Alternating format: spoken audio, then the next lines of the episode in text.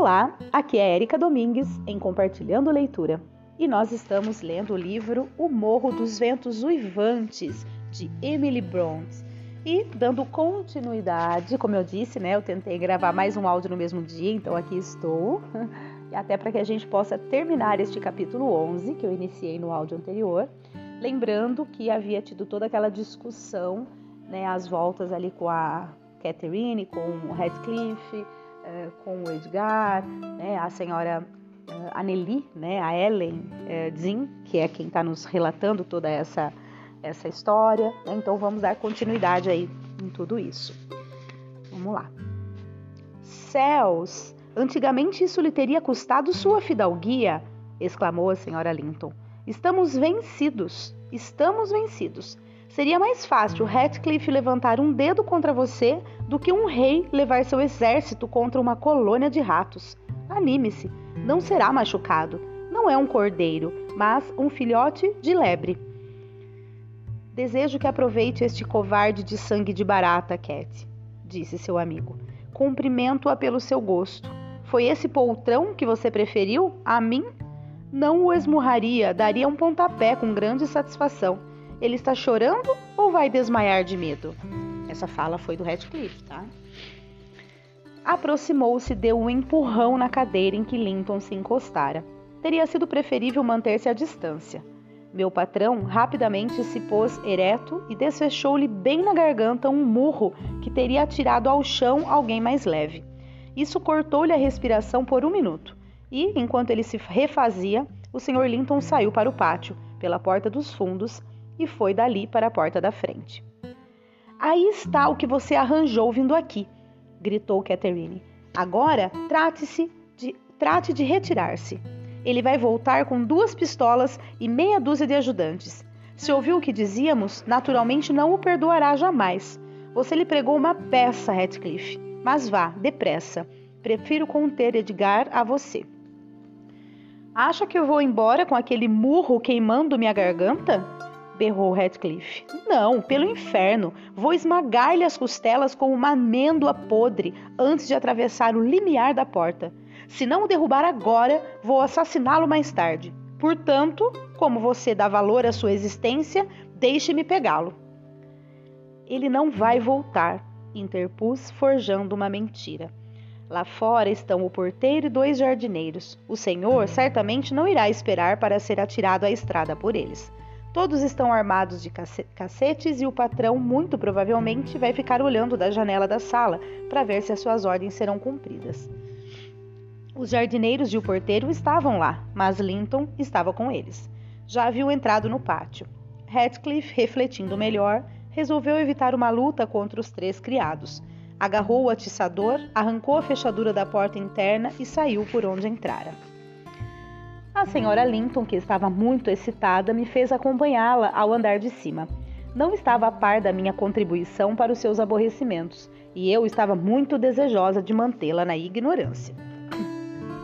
Estou desnorteada, Nelly, exclamou, atirando-se no sofá. Sinto milhares de forjas batendo na cabeça. Diga a Isabela para me evitar. Este barulho todo é devido a ela.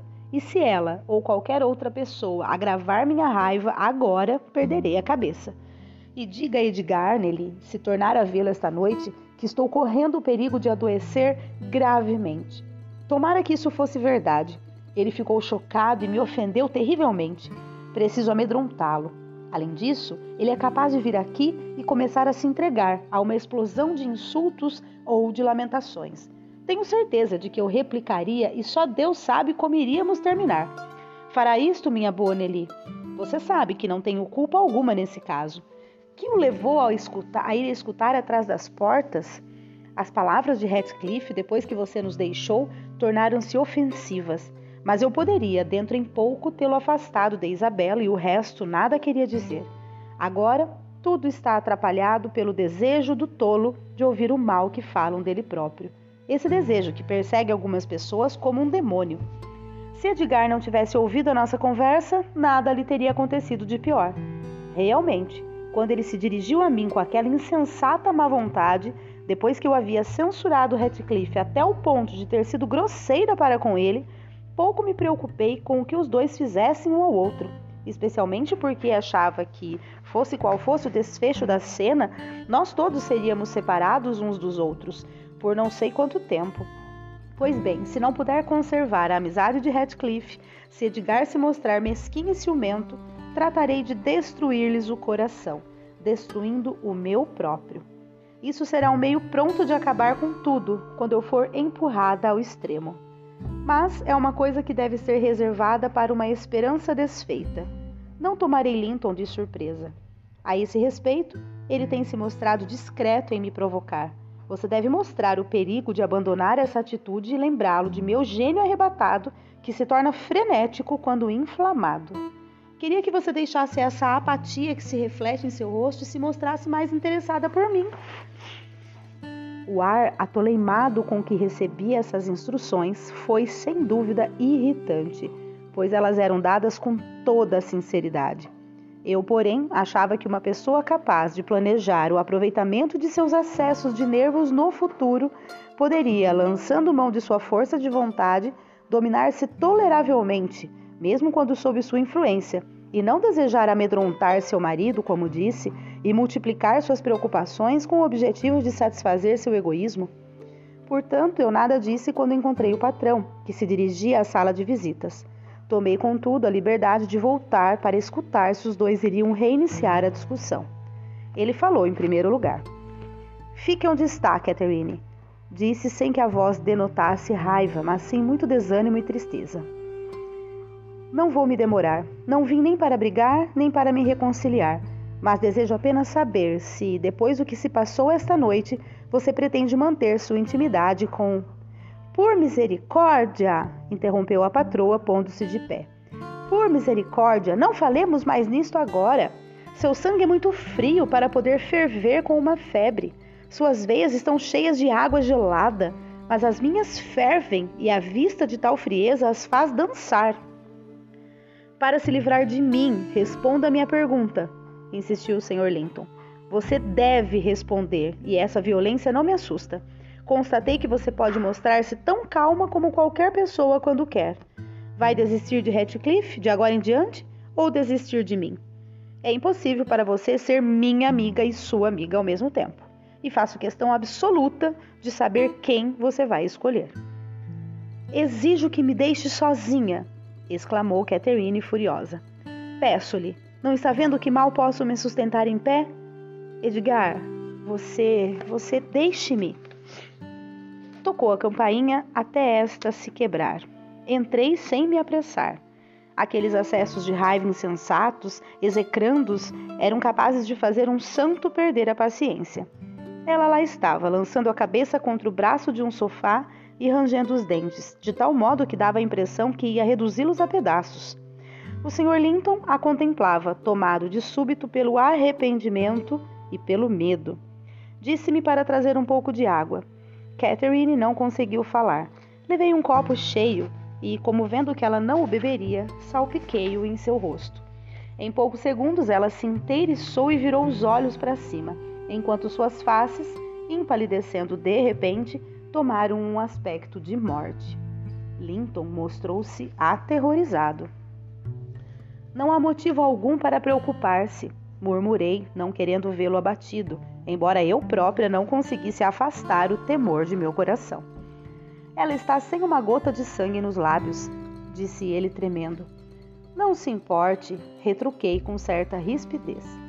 E contei-lhe como ela havia resolvido, antes da chegada dele, exibir um acesso de fúria.